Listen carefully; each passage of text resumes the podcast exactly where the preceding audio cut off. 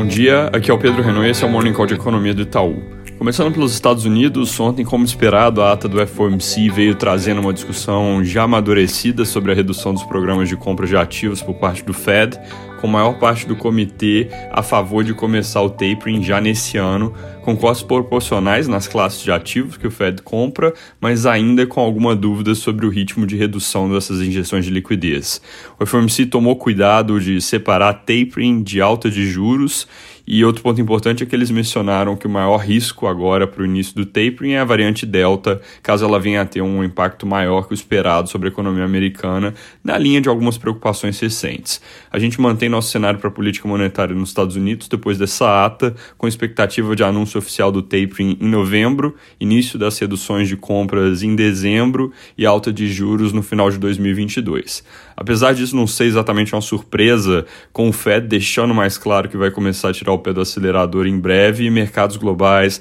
parecem sentir o baque e passam por uma rodada de redução da euforia recente, com recuo das principais bolsas e também de preço de commodities. Também pesam dúvidas sobre a variante Delta. Agora tem um estudo inglês mostrando que as vacinas podem ser menos eficazes do que se esperava anteriormente. Com ampla capacidade de produção no mundo e perspectiva de aplicação de reforço com terceira dose em boa parte dos países, a nossa leitura é que ainda não devem acontecer medidas de isolamento comparáveis à primeira e à segunda onda, mesmo com esse possível desafio adicional, mas vale acompanhar se com muita gente aplicando terceira dose, não vai ter risco de fornecimento para países que ainda vacinaram pouco. Aqui no Brasil, depois da votação frustrada na Câmara, a reforma tributária parece estar entrando em um certo modo de espera, com o acordo de adiar em duas semanas a votação do projeto para reformular a proposta e costurar apoio da oposição, mas sem garantia que vai de fato acontecer um voto ao final desse prazo. Na verdade, o valor econômico, por exemplo, menciona que o adiamento é uma oportunidade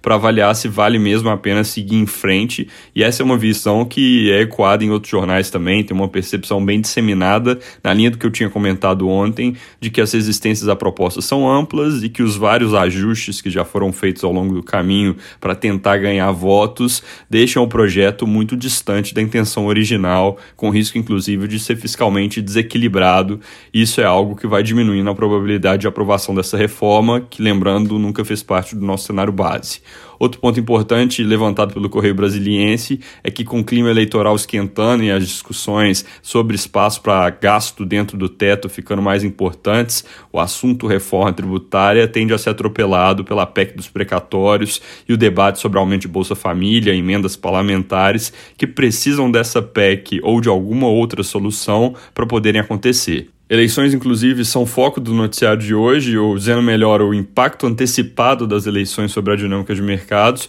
com mais de um jornal destacando em artigos e entrevistas que o risco fiscal associado à disputa vem contaminando mercados e afetando o desempenho dos ativos brasileiros. De fato, isso é algo para ficar de olho, porque apesar de um ano positivo em 2021, o Brasil sai da pandemia com desafios maiores que entrou e a gestão das contas públicas é o principal flanco que a gente tem exposto. E nesse contexto, a gente sempre vem alertando para a necessidade de manutenção do arcabouço fiscal, em especial do teto de gastos. Esse ponto se torna particularmente verdade em um ambiente onde o apetite global por risco tende a diminuir, com o Fed se aproximando de subjuros, e aí o investidor, consequentemente, fica menos tolerante a desequilíbrios. Nesse contexto, vale atenção a uma matéria do Correio Brasiliense dizendo que o presidente Bolsonaro planeja antecipar para setembro o lançamento do Vale Gás para a população carente, que tem um PL no Senado colocando mais impostos sobre a gasolina para subsidiar 40% do preço do botijão a cada dois meses para cada família.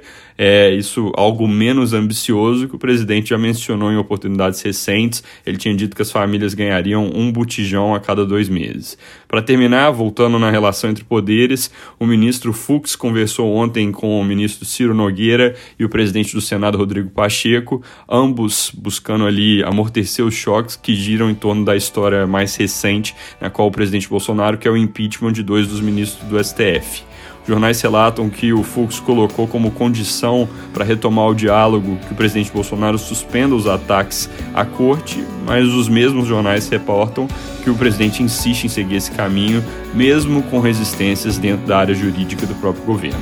É isso por hoje, bom dia.